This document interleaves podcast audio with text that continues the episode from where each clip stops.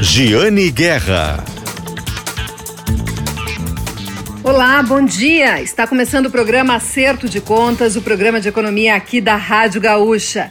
Eu espero que todos vocês tenham tido um ótimo Natal, que tenham conseguido dar alguns dos abraços que estão represados, que tenham conseguido ter momentos muito felizes com a família e com os amigos. Mas nós estamos aqui cedinho neste domingo para trazer notícias de negócios, de finanças, de economia para vocês, como sempre, como todas as semanas. E hoje, na pauta do programa Acerto de Contas, vamos falar sobre o licenciamento ambiental de grandes projetos solares e eólicos para o Rio Grande do Sul. Também sobre como será a análise ambiental do trem ultra rápido entre Porto Alegre e Serra sobre novos investimentos gaúchos da maior construtora do país, que tem um foco muito grande em habitação popular. Também sobre uma tabacaria de 70 anos que resolveu se modernizar. Tudo isso e muito mais hoje aqui no programa Acerto de Contas, o programa de economia da Rádio Gaúcha. Que vocês sabem que sempre tem o patrocínio de Shopping Total. Acesse o site do Shopping Total e se conecte direto com as lojas pelo WhatsApp. Shopping Total presente a todo momento. E o patrocínio de Cindy Lojas Porto Alegre, Sindicato dos Lojistas da Capital, junto com o Varejo Sempre.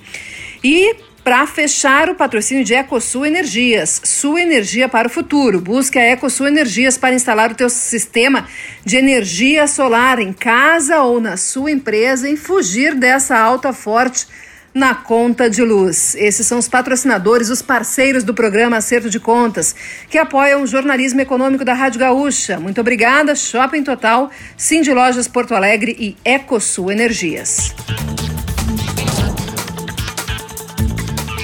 Na última semana, fiz uma entrevista bem longa e bem detalhada com a presidente da FEPAM, nosso órgão ambiental aqui do estado, sobre a audiência pública que foi realizada em Rio Grande para tratar do projeto de energia de 6 bilhões de reais do Grupo Cobra. Foi uma audiência pública muito interessante, um debate muito saudável. Inclusive, acompanhei boa parte dela, foram mais de quatro horas. Fiz um resumo para quem quiser dar uma olhadinha, tá? Tá lá em gzh.com.br barra Guerra, também no, na coluna uh, de zero hora deste sábado, deste final de semana, deste, desta sexta-feira.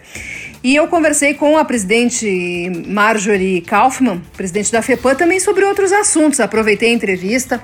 Falei sobre o licenciamento que a Hyperloop TT pretende encaminhar em breve, o pedido de licenciamento uh, para aquele trem ultra rápido, aquele transporte por cápsulas, na verdade, né? Por cápsulas trans, uh, transportadas no vácuo com passageiros entre Porto Alegre e Serra Gaúcha, que muita gente ainda não acredita que pode sair do papel, né? Pois então, conversei com o diretor da Hyperloop TT, Ricardo Penzin, eles estão agora reunindo documentação para enviar à FEPAM, tem metas, né, de quem sabe ter já alguma licença prévia, algum andamento até o final de 2022, início de 2023. A empresa pretende fazer um teste mundial com passageiros no ano que vem. Mas enfim, aproveitei e falei também sobre esse assunto com a presidente Marjorie e sobre os projetos, grandes projetos de energia eólica e de energia solar aqui para o Rio Grande do Sul. Vamos ouvir o trecho da entrevista em que ela fala sobre esses assuntos. Olá, ouvintes aqui do programa Acerto de Contas. Hoje está conosco a presidente da FEPAM, Marjorie Kaufmann. Tudo bem, presidente? Tudo bem, Giane. Um prazer estar com vocês aqui. Eu estava conversando com o pessoal da Hyperloop o uhum. diretor Ricardo Penzin, e ele me comentou que, que teve a solicitação por parte da FEPAM e que eles estão reunindo agora a documentação para entregar para vocês aí até ao longo do, do próximo ano. Ele diz, né, que uh, que na meta dele seria ter uma, alguma licença, alguma, alguma coisa encaminhada até o início de 2023, mas ele sabe da complexidade e sabe que a parte da empresa é entregar a documentação. Uhum. Né? E aí que, enfim, aí a, a FEPAM vai dar a condução. Mas esse, como é que eu queria saber como é que a senhora vê esse projeto, porque e... eu, digo, ele é, eu comento que ele é tão complexo quanto inovador. Exato. E vocês visitaram também, né, lá na Espanha, Sim. uma partezinha de Peru. Uh, qual é a complexidade? É uma coisa que não existe no Brasil, existe em poucos países, né? Então, uh, aí, mais ainda desafiador, porque a gente vai ter que Uh, propor um licenciamento para esse empreendimento completamente diferente, mas nós já tivemos duas reuniões de alinhamento para ver uh, como é que a gente pode encaixar isso Com certeza não existe um código de ramo de licenciamento de Hyperloop, mas a gente tem aí as, a questão das, dos, dos trilhos ferroviários, né? Que também uh, passam por longas distâncias, né? E tem as questões ambientais, as próprias estradas também porque o que nós vamos avaliar é o impacto ambiental, então, deste, deste empreendimento, desse corpo estranho que vai uh, se deslocar ali. Com relação às questões econômicas, operacionais, como é que eles vão fazer para passar isso, sei lá, no meio da serra, né? Porque o Hyperloop é, ele vai até, até Caxias, Gramado, né? Então, como é que vai fazer para passar nesse vale todo? Não sabemos. Mas uh, o que, que nós mencionamos? Que, que a gente poderia tratar uh, numa mescla de um sistema de, de transporte, tanto rodoviário como ferroviário, mas também uh, misturando isso com um gasoduto, porque é um tubo, né? Então a gente começou a, a delinear tudo isso, mas o caminho que foi proposto para o Hiperloop aqui no estado, ele já usou a sensibilidade ambiental e deu o melhor trajeto. Então, isso já é ah, uma coisa que não acontece normalmente nos empreendimentos. Então, qual é a minha percepção? Ah, a minha percepção é que estamos trabalhando aí com muito profissionalismo nisso, desde o pessoal que pensou aí na gênese desse projeto, e aqui nós vamos uh, reunir o melhor time possível para as questões uh, de, de executar esse, esse projeto. Não é impossível ambientalmente se licenciar, até porque a gente fala, uh, como eu mencionei anteriormente, as próprias estradas têm obras de detonação, tem, são, são, são impactos que já são conhecidos para um empreendimento que é novo. O que a gente precisa é, é, é entender como é que vai se materializar tudo isso, né? Porque para mim é, ainda também é uma, é uma coisa assim bem uh, Uh, como é que eu vou dizer? Futurista. Futurista, futurista. Essa, eu, essa é eu digo para ele assim que toda vez que eu converso com, com o diretor da Hyperloop, Ricardo Penzinho, eu são, são três pilares, né? A questão ambiental, atualmente, né? Que vão mudando uhum. conforme a pauta vai avançando. Atualmente é a questão ambiental, a questão do, do, dos investidores, né? Porque eles não querem subsídios de governo, eles precisam de um dinheiro privado, né? E é muito dinheiro. Muito dinheiro. E em terceiro lugar, quando é que eles vão testar com passageiro? que querem experimentar, né? Eu fiquei, eu fiquei triste que, que, não, tenha, não tenha telageado lá. Ia, ser, ia facilitar a minha vida, porque eu vou sempre para Lajeado, porque eu sou de Lajeado. Mas achei fantástico da gente poder entrar né, numa cápsula e em 15 minutos estar tá em Caxias. É uma coisa. Mas se eles votassem, assim, considerando a audiência da Gaúcha, ganhava litoral, viu? É, todo mundo queria litoral. litoral. Pessoal, todo mundo quer litoral. Mas, claro, eles pesam a questão de movimentação de negócios, né? De, é, turismo né? de negócios, né? Entre Porto Alegre e Caxias do Sul. Mas é, mas é interessante, sou muito curiosa para ver o andamento desse projeto aí. É, eu Agora também. vamos, vamos para projetos mais fáceis, presidente.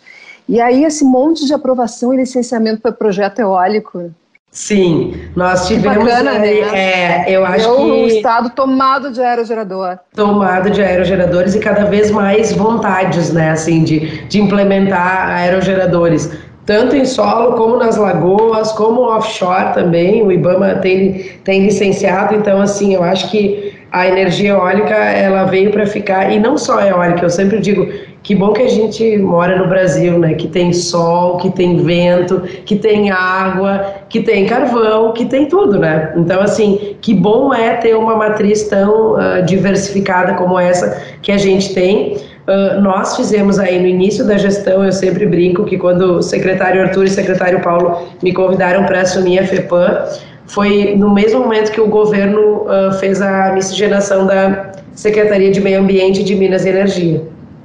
E um departamento que tinha muito problema aqui na FEPAM era o de energia. E eu disse, tarefa dupla, né? Porque vocês são os ex-secretários de Minas e Energia. E aí me convidam para assumir a FEPAM, que já não é, não é uh, tão simples assim, com um departamento de energia que tem problemas estruturais e vocês vão querer bombar a energia no Estado, que eu tenho certeza, né? Então, a, a, o DIGEM, que é a Divisão de Energia, uh, ele foi assim... Um, como é que eu vou dizer, ele, ele foi tratado com muito carinho e com muito cuidado pela gestão. Aí aqui nós, eu, o diretor técnico e o diretor administrativo, redesenhamos o departamento de energia com esse foco. Nós queremos as energias renováveis, nós queremos processos de licenciamento eficientes que guardem toda, resguardem toda a parte ambiental, mas que não podem demorar cinco anos, três anos, dois anos nós precisamos da celeridade, mas precisamos da eficiência uh, ambiental.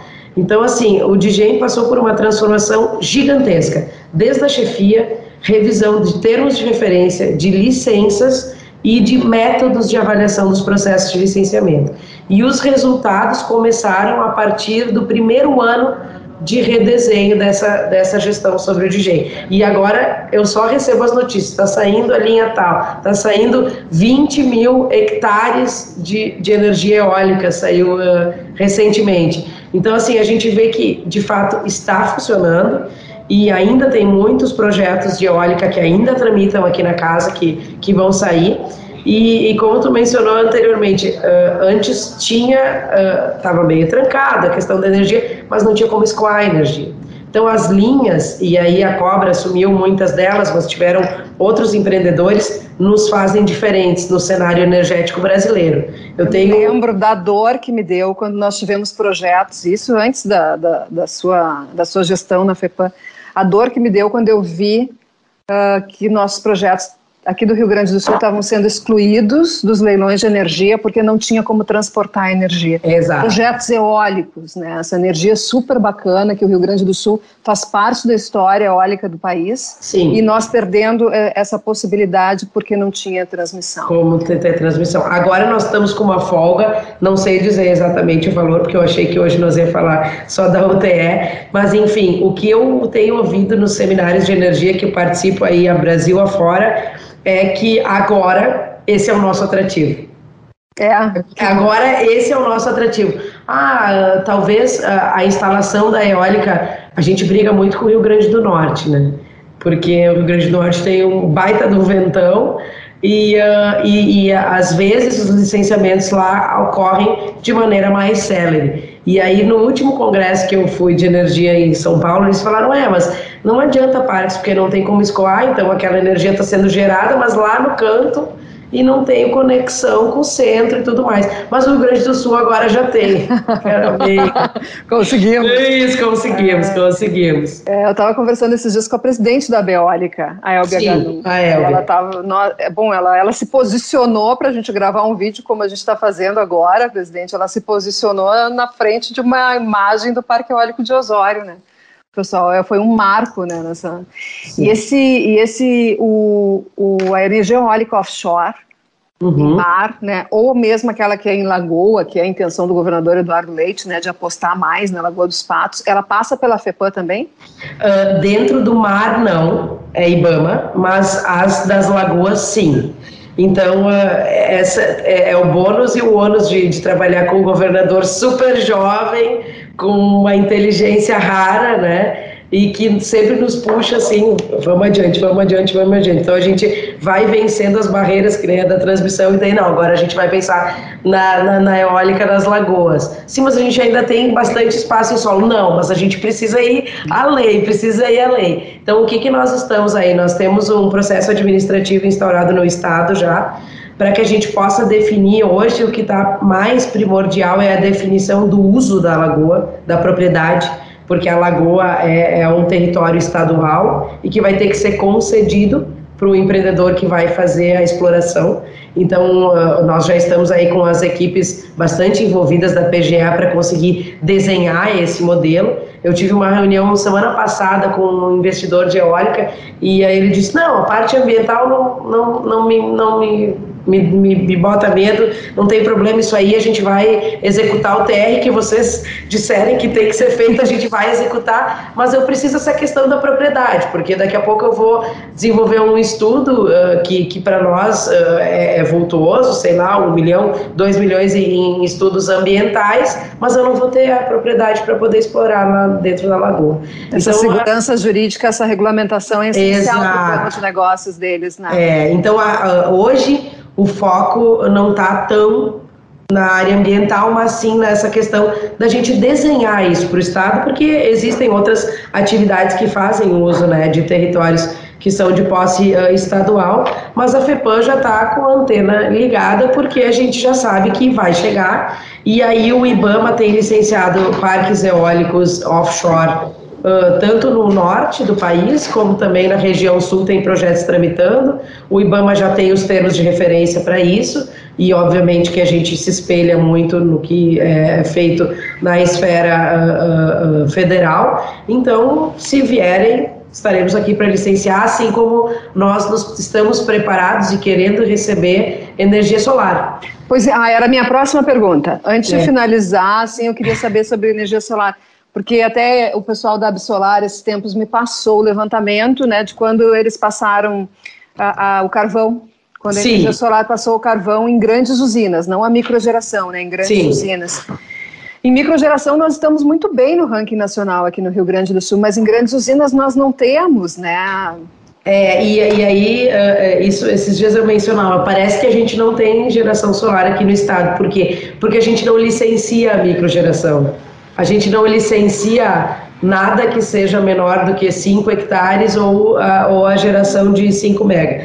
Então, parece que não tem, mas tem tantas residências que tem, tem tantas uh, empresas, né, que tem essa geração e nós licenciamos uma primeira planta nesse ano, mas quando a gente assumiu a, a, a FEPAM e aquilo que eu mencionava antes do departamento de, da, da divisão de energia, a gente já fez uma de solar. Então, ah, esse grupo aqui está pronto para receber a solar, porque as energias uh, renováveis, e aí a solar e a eólica, ainda mais do que a hídrica, elas são uma tendência. Né? Então, nós estamos prontos uh, para isso.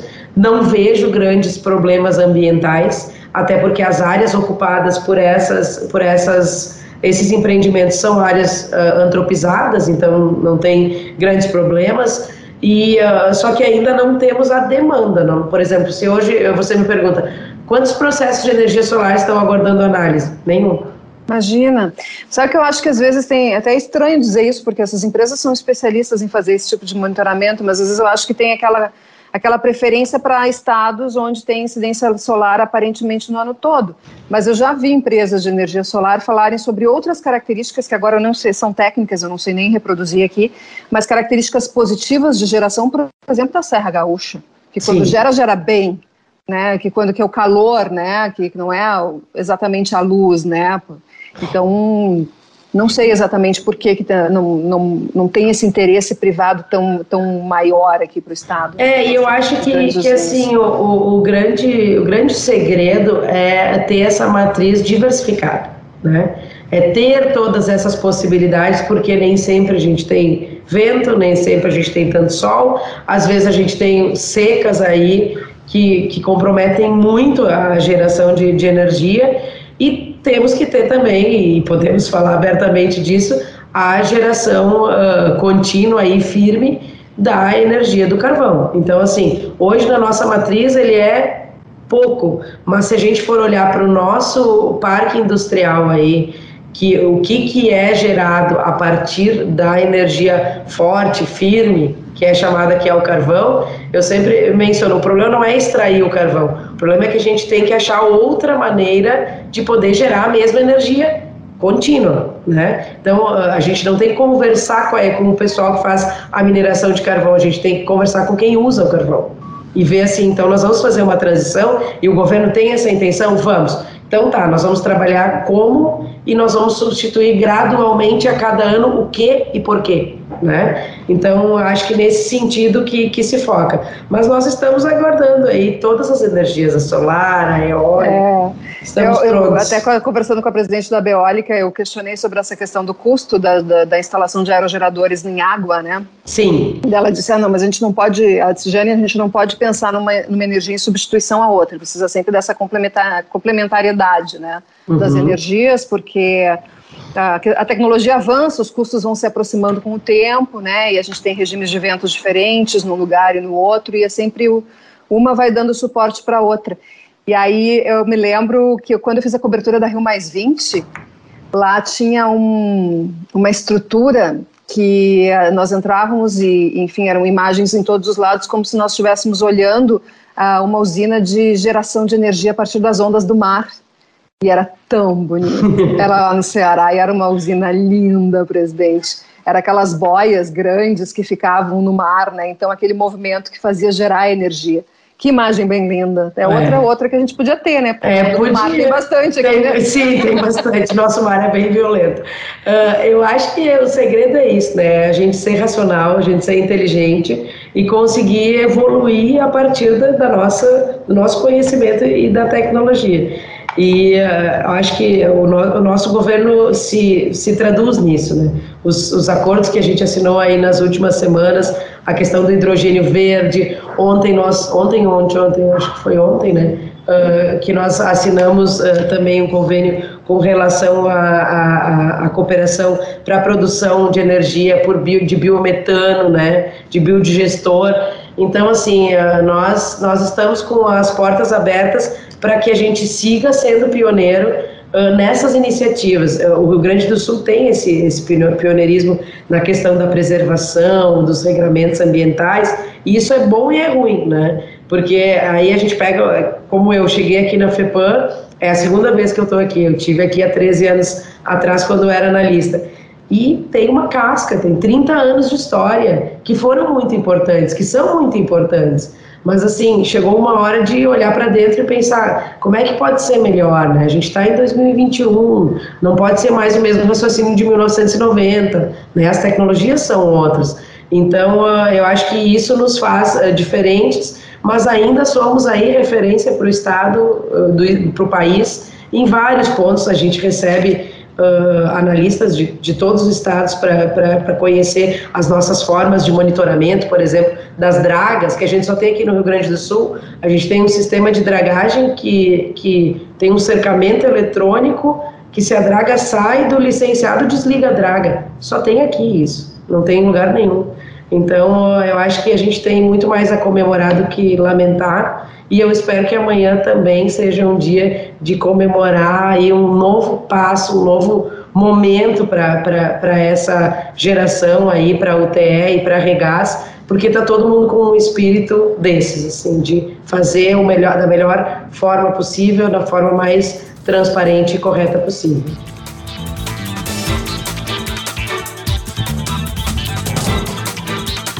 Essa foi a presidente da FEPAM, Marjorie Kaufmann, falando sobre, então, uh, o processo de licenciamento do, do, do, do, transporte com a tecnologia Hyperloop, sobre projetos solares, sobre projetos de energia eólica. Nós vamos para o intervalo. Daqui a pouquinho nós voltamos com mais entrevistas, mais notícias de economia e de negócios aqui no programa Acerto de Contas. Mas antes, registro dos nossos patrocinadores. Shopping Total, presente a todo momento. Cindy Lojas Porto Alegre, junto com o Varejo Sempre. E EcoSul Energias, sua energia para o futuro. Empresa de instalação de sistemas de energia solar, que tem sede lá em Nova Petrópolis, na Serra Gaúcha. E lojas em Cachoeirinha e em Caxias do Sul. Agora sim, vamos para o nosso intervalo. Até daqui a pouquinho.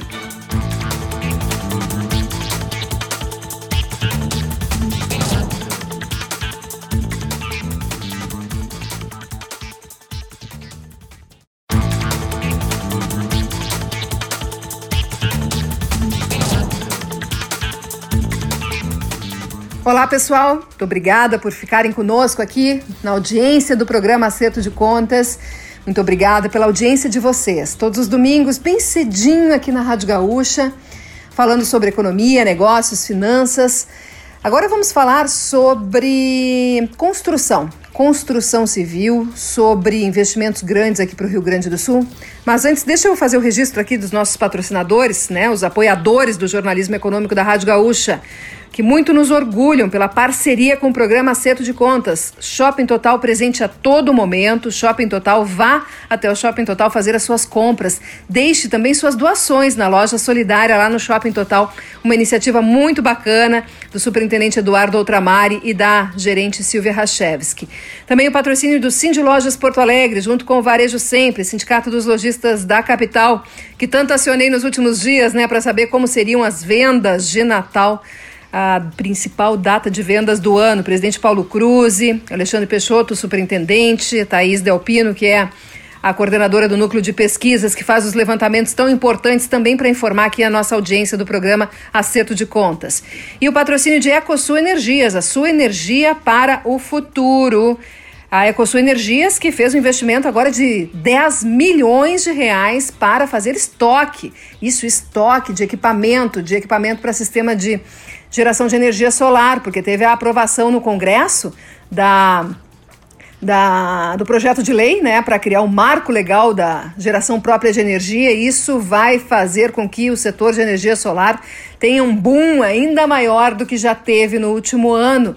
Com o aumento da conta de luz, muita gente buscou uma alternativa na energia solar e agora, sendo sancionado esse projeto de lei, uh, entrando em vigor, aí para manter isenção para uso da rede elétrica, o pessoal vai ter que instalar em até um ano, né? Depois de de entrar em vigor o projeto de lei, aí mantém a isenção, sim, até 2045, quem já tiver o sistema e quem instalar nesse período. E aí vai ter uma procura muito grande pelo sistema de geração de energia solar. Eu já tenho o meu na minha casa e abato né, da conta de luz da minha casa e do meu apartamento, os dois imóveis que estão na região da mesma concessionária e que, uh, e que estão né, no, meu, no meu nome também, aí é possível fazer isso. Ou seja, fica a dica hein, pessoal.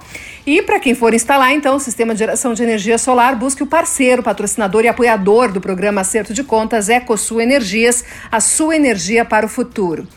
Agora nós vamos falar sobre construção civil. Olá, pessoal. Muito obrigada por estarem aqui conosco acompanhando o programa Acerto de Contas. Agora nós vamos falar sobre construção, sobre o setor imobiliário e vamos falar com o gestor comercial da MRV no Rio Grande do Sul, Marcelo Rosito, que já conversou conosco aqui outras vezes, até pela representatividade que a MRV tem no mercado nacional, aqui no Rio Grande do Sul também, maior consultora do país, tem sede em Minas Gerais e tem investimentos já há um bom tempo e grandes aqui no Rio Grande do Sul. Tudo bem, Rosito? Tudo bom, Giane, é um prazer estar falando com vocês. Prazer é nosso. Uh, vamos começar falando num balanço de 2021 da MRV aqui no Rio Grande do Sul, antes de anteciparmos os planos para 2022. E aí, o que, que nós tivemos de lançamento de empreendimentos aqui no estado? Como foram as vendas? Algumas peculiaridades deste ano que nós saímos, mas ainda não abandonamos a pandemia? Lógico, lógico. Foi um ano um pouco mais duro para a gente 2021 quando a gente compara com 2022. A gente teve um primeiro semestre muito bom é, de comercialização, mas no segundo semestre a gente sofreu um pouco com, com, com a queda, com a retração do mercado, muito em função é, dos aumentos do, das nossas matérias-primas, como é, cimento, aço, né? Então, essa pressão desse aumento de custo fez com que a gente tivesse que repassar alguma coisa para o nosso consumidor e deu uma certa retraída. O mercado né, é, diminuiu um pouco o volume, com que faz com que a gente acabe o ano praticamente com o mesmo volume de vendas do ano passado. Né? Então, a gente, quando a gente olha a comercialização. Que é um comportamento setorial, né, Rosito? Totalmente. Foi uma situação setorial, não é da MRV, e, né? E muito, e muito abrupto, sabe? Pessoas que estão no mercado há mais tempo do que eu, dizendo assim: a gente nunca viu um aumento de matéria-prima tão forte em tão curto espaço de tempo, né? Só que a companhia foi por um caminho diferente. A gente optou em continuar lançando, né, em, diversificar nossa, o nosso mix de produto por consumidor, para botar mais produtos no mercado e tentar atrair pessoas com rendas diferentes. Né? Então a gente continuou o nosso planejamento, a gente até antecipou alguns lançamentos em função disso. Para ter uma, mais opções para manter o cliente.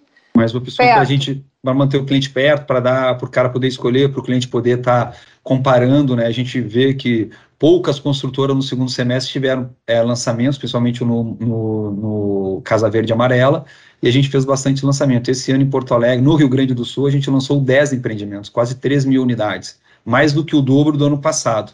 Né? Então, mesmo é, com esse cenário duro, a gente optou em diversificar para trazer o cliente para dentro do nosso, do nosso, da nossa loja. Sim. E o online continuou forte? Continuou forte. Hoje, eu diria que 99% dos nossos contratos, eles são tudo online, né? Então, o cliente, ele recebe o contrato em casa, ele, ele assina o contrato digital. Então, cada vez a gente diminui só em alguns, algum, algumas casos específicos que a gente faz ele contrato físico. Isso veio para ficar, né, Rosita? Totalmente, totalmente. E a pandemia acelerou isso. O nosso plano era colocar em 2021, começou com um testezinho lá em Belo Horizonte, na pandemia a gente acelerou de uma tal maneira que a gente já está aí, já é uma realidade, não tem volta. Apesar de vocês diversificarem, a marca da MRV é a habitação popular, né? Isso. E aí, a habitação popular, tu tem uma margem menor para, enfim, para tentar driblar essa alta de custo sem repassar para a ponta final. E, e, não só a MRV, mas todas as empresas que trabalham nesse segmento enfrentaram isso neste ano. É, como vocês estão assim em relação a essa questão das margens das unidades? Ele realmente ela é muito mais apertada e com esse aumento onde a gente não consegue repassar da maneira livre, porque tem um teto do mercado, a gente tem que fazer algumas escolhas, né? Então a gente também diminui um pouco da velocidade de venda de alguns empreendimentos para repassar o preço. Como a gente tem é, bastante, a gente tem 25 empreendimentos no Rio Grande do Sul, a gente ainda consegue jogar, sabe? Ah, esse aqui está me dando uma margem maior, então eu acelero um pouco. Esse aqui está me dando uma margem, a gente estabiliza numa margem mínima, mas é, eu diria que o, o nosso grande pacto mesmo teve lá julho e agosto, foi quando a gente teve o, o grande aumento de preço, né, que a gente repassou, e até o mercado entender, até a nossa equipe também entender, a gente achar esse cliente, né? Porque são dois momentos que acontecem. No momento que a gente aumenta o preço, a gente já perde uma fatia do mercado por si só, se continuasse com o mesmo poder de compra. Só que não, não, é, não foi só isso, né, Jane? A gente teve o aumento de preço, a gente teve uma inflação, a gente teve a diminuição de compra do, do poder de compra é, do É, porque a inflação consumidor. não é uma inflação de vocês, não é uma Lógico, inflação do setor é, da construção, é uma é. inflação no geral e que aí acaba comprometendo a venda. O mesmo problema que vocês enfrentam, o supermercado está enfrentando, a loja de roupa está enfrentando. É que é o consumidor com menos renda para gastar, né? É. Apesar então, de continuar querendo ter a casa própria, apesar de continuar querendo se mudar, né? É, e a gente vê isso, a gente vê nitidamente que a gente começa a ter um aumento na procura e um aumento de vendas de novo agora nesse último bimestre, sabe? Então pode ser um sinal de uma, de uma reação, mas teve outras coisas que ocorreram também. O limite do programa aumentou, o governo deu uma aumentou as avaliações, né? Então assim a gente consegue ter também é, ver isso como um ponto positivo. E até porque no ano passado, né, Rosito, uh, apesar da alta dos materiais de construção já ter acontecido em 2020, se tinha um juro baixíssimo, né? É, e aí eu... acabava compensando lá na hora do crédito para continuar que a parcela coubesse no. É, ano no passado, eu, é, até eu estava numa reunião agora com o meu time, a gente tinha muitas notícias em meio à pandemia boas, estimulantes, tipo juros baixos, é, o incentivo do governo, a carência para o consumidor pagar o, o, apartamento, então ele comprava e tinha uma carência com a Caixa para começar a pagar. Então tinha uma enxurrada de notícias que estimulavam mais é, o cliente a comprar. Agora tu, tu diminuiu, o, o governo diminuiu, obviamente, né, o, é, o estímulo, o né? estímulo do governo, os juros vêm aumentando, a inflação aumentou, então tem uma, um certo, uma insegurança, mas que eu acho que o pessoal começa a respirar agora e já vem demonstrando com a gente, pelo menos, um, uma reação. É, bom, a gente tem 2022 aí, a gente tem eleição, né, isso traz um pouco de incerteza, mas não sei também até que ponto nós temos como avançar na incerteza que nós já enfrentamos no último é, ano e meio, é, né? É. Então, assim, já, já, já, acho que a gente está bem resiliente para incertezas, né? Então, é, tem a... isso. Tem, a, tem esse, essa, esse posicionamento do Banco Central de fazer um ataque forte e rápido, uh, que é um remédio amargo, né? A alta do juro para segurar a inflação, mas daí isso também, hoje estava olhando a reação do mercado, Rosito, com a ata do Copom que foi divulgada hoje que voltou, trouxe o tom duro do Banco Central de continuar aumentando bastante a taxa de juros, em 1,5 ponto percentual aí nas próximas reuniões, entende que tem que continuar esse ataque forte à inflação, mas aí o mercado já começa a identificar que o ciclo vai ser um pouco menor de alta de juro. E aí pode começar a ter redução de juro antes do que estava se projetando. Então, o juro de longo prazo do mercado financeiro hoje teve queda. É, o que seria muito bom para a gente, né? Mas uh, entrando no 2022, que nem tu falou, a gente não pode ficar muito na incerteza, né? A gente também já está preparado para fazer 10 lançamentos, né? Então, se manter o mesmo número de lançamentos, seja em unidade, a gente aumenta o número de, de lançamento por empreendimento e aumenta o número de unidades. E também coloca não só a linha econômica, mas vamos estar tá lançando mais um empreendimento fora da linha do Casa Verde Amarela, vai ser o terceiro, é o quarto aqui no Rio Grande do Sul, na linha SBPE. Então, a companhia ela vem acreditando muito no Rio Grande do Sul, né? Hoje o, o Sul representa aí quase 10% do volume da MRV, então, a, o Rio Grande do Sul. Então, assim, vem, a gente vem acreditando, a gente vem investindo, vem comprando terreno, vem fazendo lançamentos e vem também é, preparando a equipes, né, seja aumentando o número de, de, de, de, funcionários próprios, seja também chamando corretores autônomos para estarem fazendo parte dessa equipe, para a gente começar muito bem ano que vem. E a questão dos insumos também está dando uma trégua, né, Rosito? É, sabe que o presidente de uma construtora esses dias me ligou para me avisar que está tá, tá recebendo redução de preço de aço. Deu, deu, é assim, né? é, é, eu conversei com o pessoal da, da produção anteontem e eles falaram assim, Rosito, na sexta-feira é, já deu uma estabilizada. Então aquele nosso que era, era muito assustador, né? A gente fazia uma coisa, subia, subia o custo, de, subia. Então já está já tá estabilizando, já está com o mesmo sentimento aí que tu está passando, foi o que eles me passaram ontem, que a gente vê no mercado também. E esses 10 empreendimentos que vocês estão projetando então para o estado aqui em 2022, vão ficar onde? Vão ficar em Porto Alegre, Novo Hamburgo, São Leopoldo, Caxias e Gravataí né, e Canoas também. Então a gente hoje atua em sete cidades, a gente vai ter lançamento em quase todas as nossas cidades. Ah, Só... sim, são nas cidades onde vocês já estão. É, são sete cidades que a gente está presente, né? A gente está presente hoje em Porto Alegre, Viamão, Gravataí, Novo Hamburgo, São Leopoldo, é, Caxias e Canoas, e a gente vai conseguir estar tá lançando no mínimo um empreendimento por cidade. Tá. E quantas unidades somarão esses empreendimentos? Nós vamos estar tá botando aproximadamente 3.500 unidades, o que vai gerar 600 milhões de VGV. De VGV, 600 milhões. E de investimento da MRV? Investimento, a gente tá, a gente tá, esse número de investimento fica com o pessoal da produção, eu não tenho ele agora, mas a gente está aumentando em 5% o número de investimento que a gente colocou no ano passado. Tá. E bom, uh, vocês têm aquelas contratações, né, que são sempre de centenas de postos de trabalho quando são. cada obra começa, né? Sim. Então eu imagino que deve manter mais ou menos esse número para cada obra dessas que vocês vão começar. É, o número mantém, são 10 obras novas, então e, e, pensa que a gente vai entregar alguns empreendimentos, mas no Delta aí nós vamos estar fazendo sete novas obras, né? Então vai aumentar tanto no canteiro de obra a demanda aí para profissionais da construção civil. E vocês têm aquelas levas, né? Eu pergunto porque nosso ouvinte aqui também sempre fica muito interessado nos empregos, né? Quando a gente fala sobre investimentos. É, vocês têm aquelas levas, né? Que o pessoal pode ir na, no, no canteiro de obras e. O pessoal vai no canteiro de obras, se candidata, ou entra no site da MRV, clica lá em Porto Alegre e deixa o seu currículo. Tá. Bom, então tá certo. Obrigada, viu, Marcelo Rosito. Muito obrigada pela entrevista. Vamos continuar acompanhando aí os lançamentos de vocês e noticiando na coluna. Tá bom, muito obrigado, Jane. Sempre bom falar com vocês. Um abraço. Um abraço, até a próxima. Até a próxima. Agora, antes de terminar o programa, vamos fazer mais uma, uma entrevista aqui de um assunto de negócios, negócios gaúchos, negócios tradicionais, mas que se modernizam. O Daniel Jussani, meu parceiro aqui da coluna Acerto de Contas, que logo, logo, pessoal, agora que ele se formou em jornalismo, logo, logo vai estar aqui com a voz dele, o Daniel Jussani vai estar nos trazendo as reportagens. Mas ele conversou na última semana com um empresário aqui do estado, falando sobre uma tabacaria que vai completar 70 anos em Porto Alegre, agora no ano que vem, está em expansão, ampliando a loja, planejando e-commerce e prevendo uma operação física nova. É a tabacaria Imoré, que fica no Shopping Total, o programa conversou com um dos donos do local, André Sá, que contou sobre a história da tabacaria, o que é sempre bem interessante de trazer aqui para os nossos ouvintes.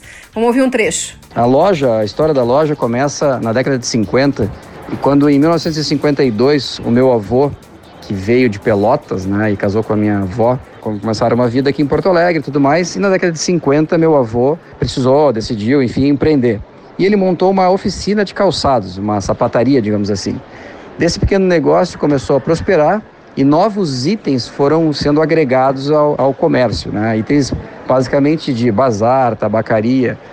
Isso foi evoluindo, né?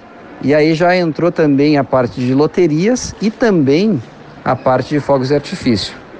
Esse crescimento, esse desenvolvimento desse negócio fez com que ele pudesse, na década de 60, então, comprar uma tabacaria que existia na Avenida Presidente Roosevelt, que aquela época se chamava Avenida Eduardo, e ele monta então a Loterias Aimoré e cria o personagem o Índio da Sorte. Essa loja ficou muito tradicional na região e só existiam duas lojas em Porto Alegre que vendiam fogos de artifício. E uma delas era a Aimoré. O tempo passou, né? E os filhos do do seu Oscar Pinto de Sá, que é o Aimoré, né, vô, digamos assim, cresceram. E na década de 80, então, o meu pai, ele deixa a Aimoré depois de 30 anos e para manter a tradição, ele funda a tabacaria Nova Aimoré, na rua Doutor Timóteo 25, que foi a origem lá em 52 da primeira loja. E fica então uma Aimoré na Presidente Roosevelt, chamada Loterias Aimoré, e a tabacaria nova Aimoré, então, na Doutor Timóteo 25. O tempo foi passando, as coisas foram evoluindo, e aí, quando surgiu o Shopping Total em Porto Alegre, em 2003, é, o meu pai foi o segundo comprador de loja aqui, foi a segunda loja vendida, foi a do da Aimoré. E aí nós passamos então por uma transição, foi um marco, né? Tu tirar uma, uma loja originalmente de bairro e trazê-la para dentro de um shopping center. O tempo passou, os negócios progrediram e em 2008 a gente fez uma baita expansão, uma, uma loja que era uma loja de 9 metros quadrados, passou a ser uma loja de 27 metros quadrados, numa esquina, um corner dentro do shopping. E agora, né, passados esses 13 anos, né, de, de, desenvolvimento. Então, a terceira geração, os netos do, do, do seu Aimoré, digamos assim, então agora estão assumindo a loja. A loja da Presidente Roosevelt, ela deixou de existir pelo, pelo falecimento do meu avô, depois do meu tio, né? Então agora eu e a minha irmã, a gente está tocando, começando a tocar à frente esse negócio e eu faço um pouco mais dessa gestão. André Sá também falou sobre como será a ampliação da loja agora, as novidades, quanto está sendo investido, geração de empregos. Ampliação agora, então, a gente passa a ter uma loja de 45 metros quadrados. Nós uh, tivemos a delicadeza de contratar uma agência de comunicação para refazermos todo o, o reposicionamento da, da marca, né? Na parte de estrutura, a gente fez uma, uma contratação bem interessante, uma arquiteta muito delicada, a Marjorie Medeiros, que trouxe toda a experiência dela para que a gente criasse um, um, um ambiente muito mais pessoal. Isso foi uma demanda que eu pedi para ela, até mesmo em função da, da, da, pandemia, onde a gente ficou tão afastado das pessoas. E eu pedi para a Marjorie que nós tivéssemos uma loja com menos balcões. Eu queria estar do lado do meu cliente e não frente a frente do meu cliente. Eu queria estar do lado dele para a gente junto olhar os produtos, escolher. Além dessa, dessa ampliação física, da, da parte estrutural e a parte de, de posicionamento de marca, a, a loja também passa a contar com alguns itens que a gente não trabalhava antes, né? É, a, a, gente, por exemplo, não tinha uma linha de facas artesanais, essa linha de cutelaria. Então nós fomos buscar no mercado é, uma parceria com uma fábrica, uma cutelaria que não tinha seus produtos no mercado ainda. Então, com exclusividade, a gente trouxe a cutelaria Bianco de Novo Hamburgo, do Alexandre Bianco, que é um artista com as facas. Outro item também que é uma novidade no nosso negócio são as bebidas para harmonização com os charutos. Mas não aquelas bebidas que você vai encontrar no supermercado. A ideia não é essa. A gente vai ter bebidas bem específicas, bem voltada para esse público que gosta de um cachimbo, um charuto. A Imoré também é uma referência na, nos chapéus Panamá, provavelmente uma das tabacarias que mais tem mix de produtos da linha de chapéus Panamá, tanto da Marcato quanto da Pralana, que são as marcas que a gente trabalha, cartolas é, para itens da maçonaria e tudo mais. E a grande novidade que eu posso te descrever em termos físicos hoje da Aimoré é a criação de uma experiência de compra para quem gosta de charutos. Então, dentro da nossa loja, nós criamos um que nós chamamos de walk-in umidor. É um umidor de charutos que você entra dentro dele e ali você vai encontrar todos os produtos com temperatura e umidade controladas. Com relação à, à geração de empregos, Sim, uma loja que tem uma duplicação de espaço físico, né? A gente vai agregar mais duas pessoas ao time e com relação a investimento, nós estamos investindo em todo esse processo 200 mil reais aproximadamente. E uh, o que vem pela frente, tu me pergunta aqui com relação a, a, tecnologia, né? Nós estamos agora no, no processo de configuração do novo sistema interno da empresa que já é um sistema preparado para a gente fazer tanto o controle de loja, controle físico dos produtos da loja, quanto os, os, o controle dos produtos online. E, a, e, o próximo passo, então, agora entre janeiro e fevereiro, vai nascer então a nossa primeira loja virtual. A gente vai ter o nosso e-commerce com os produtos que estão na loja, para que o nosso cliente tenha muito mais comodidade, né? E, obviamente, com o e-commerce a gente vai conseguir atingir é, clientes que estão bem mais distantes. Para fechar, o empresário contou para o Daniel Jussani mais histórias relacionadas à tabacaria, também falou sobre planos futuros. Eu fiz administração de empresas na Universidade Federal do Rio Grande do Sul, né? E o meu trabalho de conclusão em 1999 foi uma pesquisa de mercado identificando o perfil do consumidor de charutos na cidade de Porto Alegre. Então foi o primeiro trabalho de conclusão da URGS nesse segmento, né, que falava sobre charutos. E para a execução desse trabalho eu tive que frequentar é, é, confrarias, né? Eu frequentava com a Eleonora Riso no Rio Gato Pardo. Eu, eu visitei diferentes tabacarias no Brasil, aplicando questionários e fazendo entrevistas em profundidade com esses empreendedores da área. Eu fui buscar experts em São Paulo e no Rio de Janeiro para conversar sobre o assunto, para entender um pouco mais desse universo. Então, lá naquela época, lá em 99, é, já estava no meu sangue essa coisa do, do charuto, da loja, da tabacaria. Né? É, é uma coisa bem, bem de família. E, ah, obviamente que é, eu, eu tive a minha carreira, eu tenho a minha carreira, eu tenho outras empresas, eu tenho outros negócios junto né, com um outro sócio, eu tenho a minha esposa também que é empreendedora também.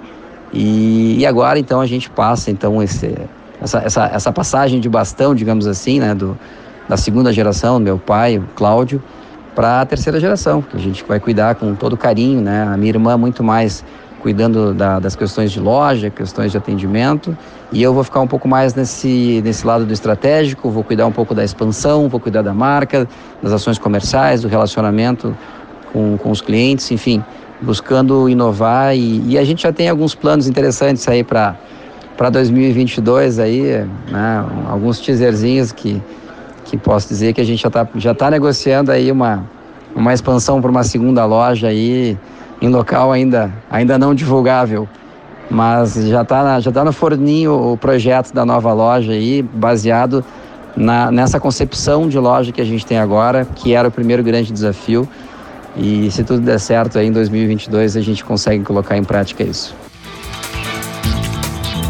E essa foi então a entrevista de André Sá, um dos responsáveis pela tabacaria Aimoré, um negócio que vai completar 70 anos no ano que vem. Tradicional aqui do estado, quem não conhece, né? E fica no Shopping Total, que aliás é apoiador aqui do programa Acerto de Contas Shopping Total uh, presente a todo momento, junto com Cindy Lojas Porto Alegre, inspiração para transformar o varejo e EcoSul Energias, a sua energia para o futuro. Esses são os patrocinadores do programa Acerto de Contas. E nós temos aqui na produção do programa Daniel Jussani, também sempre o Dani Jussani, aqui no programa Acerto de Contas, na minha coluna também Zero Hora, em GZH a edição de áudio do Douglas Weber, edição de áudio do Douglas Weber e na técnica Augusto Silveira e Daniel Rodrigues. O programa de hoje fica por aqui. De novo, eu agradeço a audiência de vocês no programa Acerto de Contas, nosso noticiário econômico aqui da Rádio Gaúcha, todos os domingos bem cedinho aqui. Muito obrigada pela audiência de vocês, pelo carinho de vocês, pelas informações, né? Nossos ouvintes sempre são ótimos pauteiros. Vocês podem recuperar tudo que foi ao ar em gzh.com.br barra Guerra ao longo da semana. Muito obrigada pela audiência de vocês novamente. Um ótimo domingo, uma boa semana. E vocês sabem, né? Comportem-se.